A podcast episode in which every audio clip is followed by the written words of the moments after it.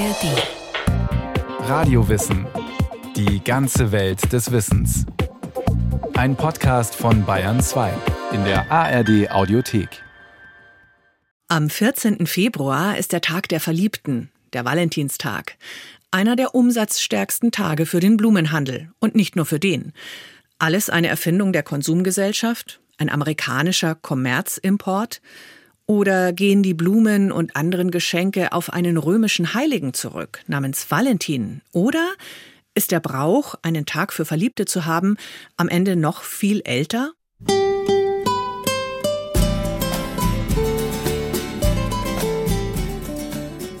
Alle Jahre wieder. Zwangsverordnete Gefühlsduselei, sentimentale Candlelight-Dinner, pinke Konfektschachteln in Herzform. Am 14. Februar ist Valentinstag, das Fest der romantischen Liebe. Begangen mit unzähligen kitschigen Karten, mehr oder weniger geschmackvollen Blumengebinden und sündhaft teuren Pralinen. Zeit, sich endlich mal wieder dran zu erinnern, Partner oder Partnerin zu zeigen, das und wie sehr man liebt. Meinen die einen. Eine Verkaufsstrategie des Blumenhandels im Speziellen und der gesamten Kommerzindustrie im Allgemeinen. Sagen die anderen. Gänzlich unromantischer Konsum oder Eine wirklich alte Tradition, wie immer wieder zu hören und zu lesen ist. eine vor gerade mal einem halben Jahrhundert aus Amerika importierte Tradition. Weil diese neue, alte Tradition Rekordumsätze beschert, schimpfen Kritiker. Er gehe doch aber auf den heiligen Valentin zurück, dessen Gedächtnis am 14. Februar begangen werde, behaupten Verfechter des Valentinstags. Im dritten Jahrhundert, da lebte in Rom Valentin. Er liebte Dinge, die wachsen. Und unter seinen Händen gediehen wunderbare Blumen, und sein Garten erblühte zum schönsten der heiligen Stadt, denn der Segen Jesu Christi, den er aus tiefstem Herzen verehrte, lag auf ihm. Aber das war nicht das Einzige, was Valentin zum Knospen brachte. Er traute Liebespaare nach christlichem Ritus und schenkte ihnen Blumen aus seinem Garten, um auch ihre Herzen erblühen zu lassen. Ehen, die Valentin derart segnete, standen unter einem besonders guten Stern, waren glücklich und kinderreich. Auch setzte sich Valentin mit Rat und Tat für Liebende ein, indem er mit den Angehörigen sprach, wenn sie einer Verbindung zweier Liebender nicht zustimmen wollten. Doch der römische Kaiser Claudius Gothicus hatte den christlichen Ritus verboten. Er ließ Valentin in den Kerker werfen.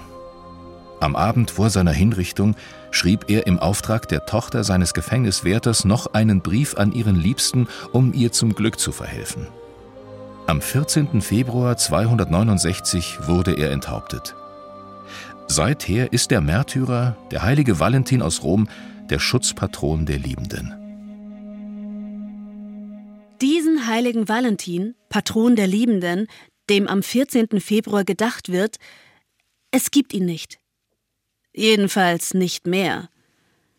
Seit der Reform des römischen Generalkalenders im Jahr 1970 und der anschließenden Reform des Regionalkalenders für das deutsche Sprachgebiet 1972 taucht dieser Heilige weder an diesem noch an sonst einem Tag im liturgischen Kalender auf.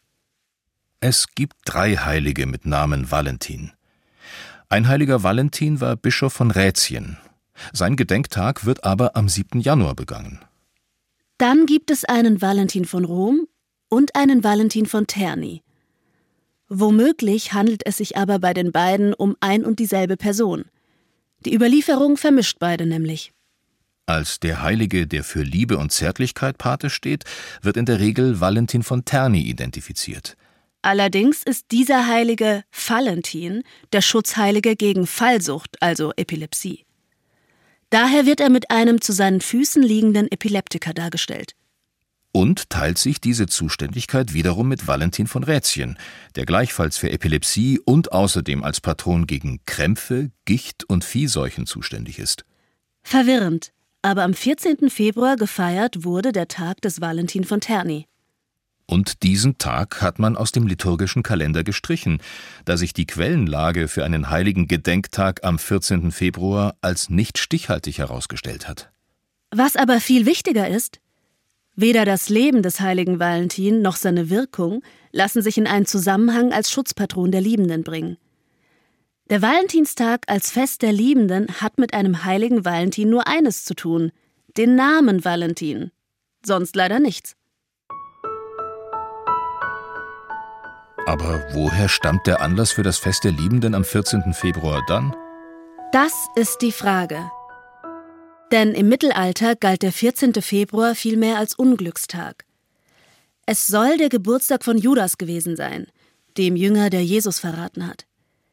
Kälber, die am 14. Februar geboren waren, wurden nicht zur Zucht eingesetzt. Bruthennen durfte man nicht auf die Eier setzen, weil man glaubte, sie würden faulen oder missgestaltete Küken würden aus ihnen schlüpfen. In der Schweiz hat der Valentinstag sogar einer Dämonengestalt, dem Feledy, den Namen gegeben. Eine Hauptfigur der Steiner Fastnacht. Sein Maskenträger führt den Narrentanz auf dem Dorfplatz an blickt man jedoch noch weiter in die Vergangenheit zurück. In Rom wurde vom 13. bis 15. Februar das Hauptfest des Gottes gefeiert, der als Beschützer der Bauern und Hirten, ihres Viehs und ihrer Äcker galt. Faunus. Die Feierlichkeiten nannte man die Lupercalien, nach dem Beinamen des Gottes Lupercus, was so viel wie Wolfsabwehrer bedeutet. Die Luperkalien waren ein Reinigungs- und Fruchtbarkeitsfest, das man bei Annäherung des Frühlings feierte. Und es war bei den Römern Sitte, anlässlich dieser Feierlichkeiten jungen Frauen junge Männer für eine gewisse Frist zuzulosen. Frühe Frühlingsgefühle durften so rituell abgesegnet ausgelebt werden. Ganz genau weiß man über diesen Brauch im Rahmen des Festes von Faunus nicht Bescheid. Was man weiß, die katholische Kirche versuchte nach dem Sieg über das Heidentum, diesem Tag einen gänzlich anderen Anstrich zu verpassen. Statt den Namen eines oder einer Liebsten wurden den jungen Leuten die Namen christlicher Heiliger zugelost, deren Leben, Tugend und Märtyrertum sich der oder die Jugendliche zum Vorbild nehmen sollte. Ein früher Fall, wo das Angebot nicht mit der Nachfrage der Zielgruppe übereinstimmt. Das mit dem Losen allerdings, das hat sich bis ins Mittelalter gehalten. In England konnte am 14. Februar jeder Valentin zu seiner Valentine kommen. Das Schicksal entschied. Per Los oder einfach durch die erste Begegnung nach Sonnenaufgang. Der unverheiratete junge Mann durfte nun das ledige Mädchen ausführen und so lange als Partnerin betrachten. Natürlich bei Wahrung von Sitte und Anstand. Solche Paarbildungen galten als besonders glücksverheißend für eine spätere eheliche Bindung. Begleitet wurde dieser Brauch davon, sich gegenseitig kleine Aufmerksamkeiten zu schenken, insbesondere Gedichte. Zwar kenne ich Amor nicht in Tun und Wesen, noch weiß ich, wie er treuen Dienst vergütet, doch hab in Büchern ich gar oft gelesen, welch Wunder er vollbringt und wie er wütet, und lese, das als König er gebietet. Dichtet der Autor der weltberühmten Canterbury Tales, Geoffrey Chaucer, in den 1380er Jahren. Anlass ist wohl die Vermählung König Richards II. mit Anna von Böhmen. Das Gedicht umfasst 100 Strophen und trägt den Titel Das Parlament der Vögel. Wer kennt nicht das Kinderlied? Ein Vogel wollte Hochzeit machen, bei Chaucer geht es schon vor über 600 Jahren um eine solche Vogelhochzeit. Ein Königsadler wirbt leidenschaftlich um eine schöne Adlerdame. Die wird rot wie eine Rosenblüte im Sommersonnenschein. Und es verschlägt ihr die Sprache. Zwei weitere Adlerjunggesellen melden sich zu Wort. Der Falke plädiert für ein Turnier um die Adlerin. Die Gans merkt an, werde ein Freier nicht erhört, solle er nach einer anderen Braut suchen. Die Turteltaube besteht auf unbedingter Treue. Der Kuckuck lobt die Vorzüge des Single-Daseins, wofür er vom Falken als selbstsüchtiger Nimmersatt beschimpft wird. Da. Da greift die Göttin Natur ein und meint, die ledige Adlerin solle sich entscheiden. Die bittet aber um ein Jahr Bedenkzeit. Alle anderen Verlobungen im Parlament der Vögel sind schnell vollzogen. Jedes Männchen bekommt ein Weibchen zugewiesen. Und alle singen zum Schluss hochzufrieden Sankt Valentin, du bist der Hochgestellte. Für dich die Vögel dieses Lied beginnen. Willkommen, Sommer, der des Winters Kälte durch seine warme Sonne ließ zerrinnen. Damals fiel der 14. Februar von heute auf den 23. Februar im julianischen Kalender. Ab dann würden die Vögel damit anfangen, sich zu paaren und zu nisten.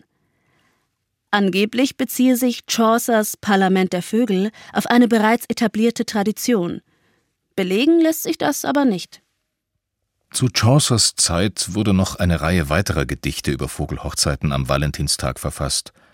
Schwer zu sagen, ob die Gedichte entstanden, weil man dachte, dass die Paarungszeit der Vögel beginne, oder ob man wegen der Gedichte daran glaubte, dass ab dem sogenannten Valentinstag das Federvieh mit seiner Balz anfing. Und da die mittelalterlichen Werke über die Vogelhochzeiten nicht exakt zu datieren sind, lässt sich auch nicht sicher sagen, ob Chaucer die Idee als erster hatte. Im Mittelalter wird aber jedenfalls zum ersten Mal der 14. Februar als jährlich wiederkehrendes Fest der Liebe beschrieben.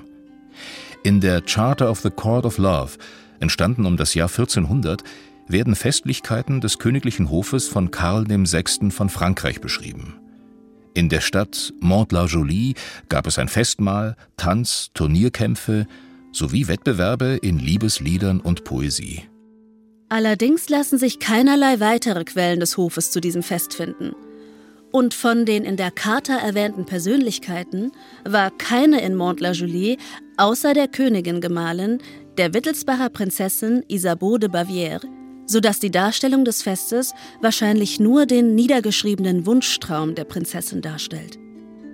Herzog Karl von Orléans schreibt im Jahr 1415 nach der Niederlage der Schlacht von Azincourt, während er als Gefangener im Tower schmachtet, an seine Frau Ich bin schon krank vor Liebe, meine süße Valentine. Und in einem der bedeutendsten Werke der Weltliteratur, William Shakespeares Hamlet, singt Ophelia Auf morgen ist St. Valentinstag.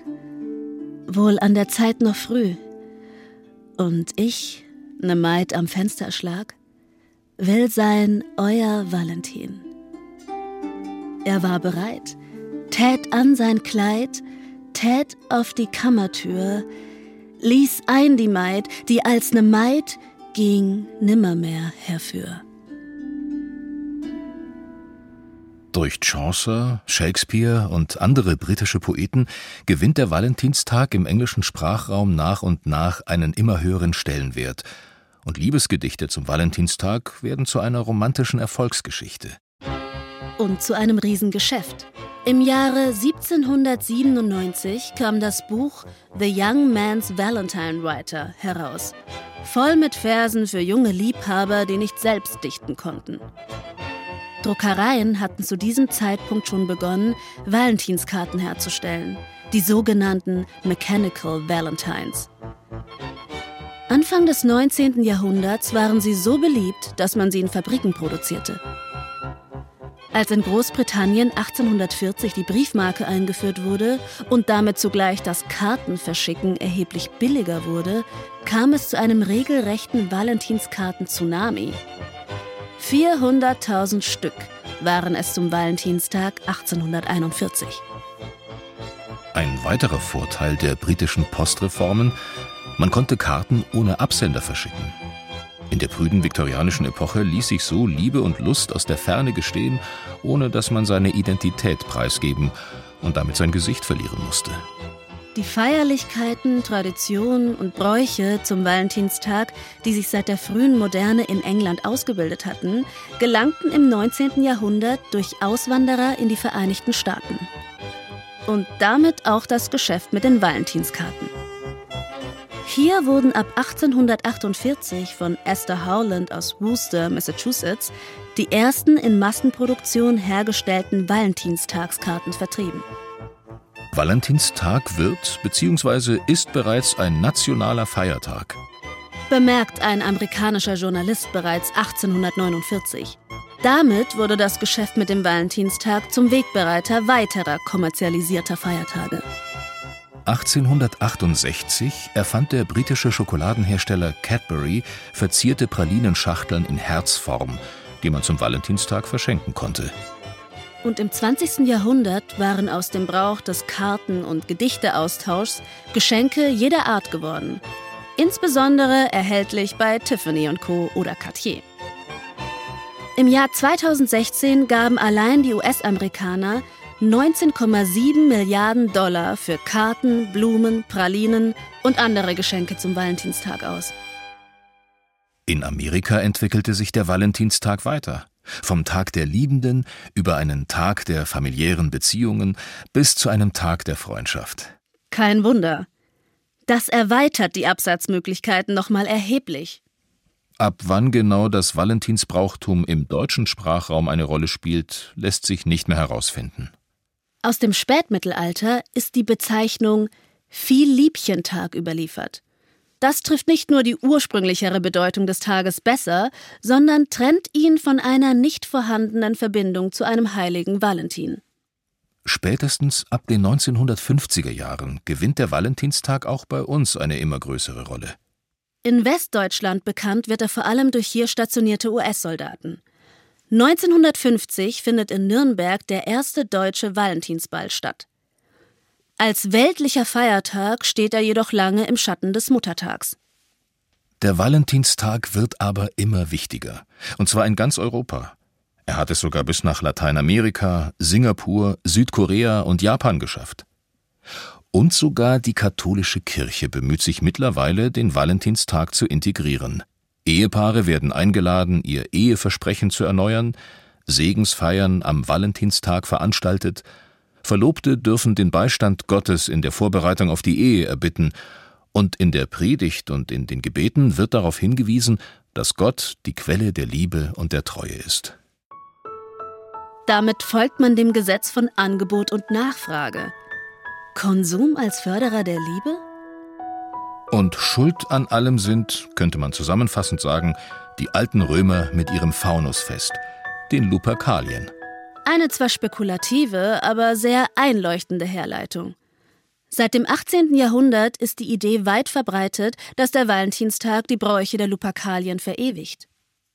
Vor allem durch das Werk The Lives of the Fathers, Martyrs and Principal Saints des englischen katholischen Priesters und heiligen Forschers Alan Butler, aber auch durch Schriften mehrerer anderer Forscher. Butlers Theorie ist heute gemeinhin akzeptiert. Chaucers Gedicht Das Parlament der Vögel ist dann einer der ersten Hinweise, dass der Tag des heiligen Valentin etwas mit dem Tag der Verliebten zu tun hat. Ein Heiliger, dessen Leidensgeschichte und dessen Existenz offenbar erfunden sind. Schuld am Valentinstag sind allerdings nicht einfach die Römer, sondern genau genommen doch die katholische Kirche. Aber hat die den Heiligen nicht abgeschafft? In dem Fall liegt die Schuld bei Papst Liberius, dessen Pontifikat von 352 bis 366 währte. Ursprünglich fiel das kirchliche Fest von Christi Geburt auf den 6. Januar, den Tag, den heute noch die orthodoxen Kirchen als den Geburtstag Jesu feiern. Papst Liberius aber verlegte 354 die Feier des Weihnachtsfestes auf den 25. Dezember in erster Linie um jegliche Verbindung zum heidnischen Sonnenkult zu kappen. Denn der 6. Januar war das Fest des römischen Sonnengottes Sol Invictus, die unbesiegbare Sonne. Aber was hat Weihnachten mit dem Valentinstag zu tun? Nach mosaischem Gesetz musste ein Neugeborener und damit auch Jesus nach 40 Tagen in den Tempel gebracht werden. Dieser Tag wird als Darstellung des Herrn gefeiert. Der erstgeborene Sohn wurde als Eigentum Gottes angesehen, dem Tempel übergeben und musste traditionell durch ein Geldopfer ausgelöst werden. Der Tag ist auch als Marie Lichtmess oder Marie Reinigung bekannt, da eine Frau gemäß mosaischem Gesetz nach Geburt eines Knaben 40 Tage als unrein galt und sich einem Reinigungsritual unterziehen musste. Als Weihnachten noch am 6. Januar gefeiert wurde, war 40 Tage später der 14. Februar. Und wenn Weihnachten auf den 25. Dezember vorverlegt wird, fällt Marie Lichtmess auf den 2. Februar, an dem sie noch heute gefeiert wird. Der 14. Februar aber wurde dadurch zu einem leeren Tag, einer Art Loch im Kalender, das gestopft werden wollte.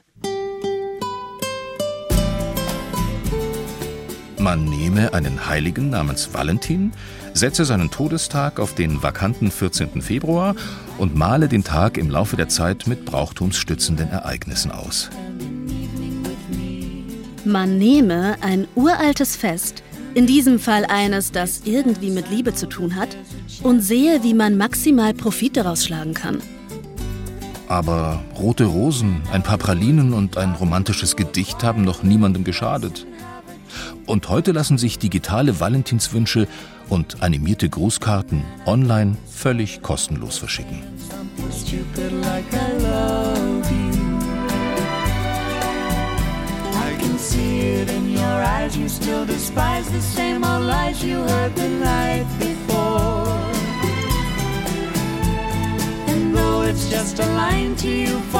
it's true. I'll never seem so right before.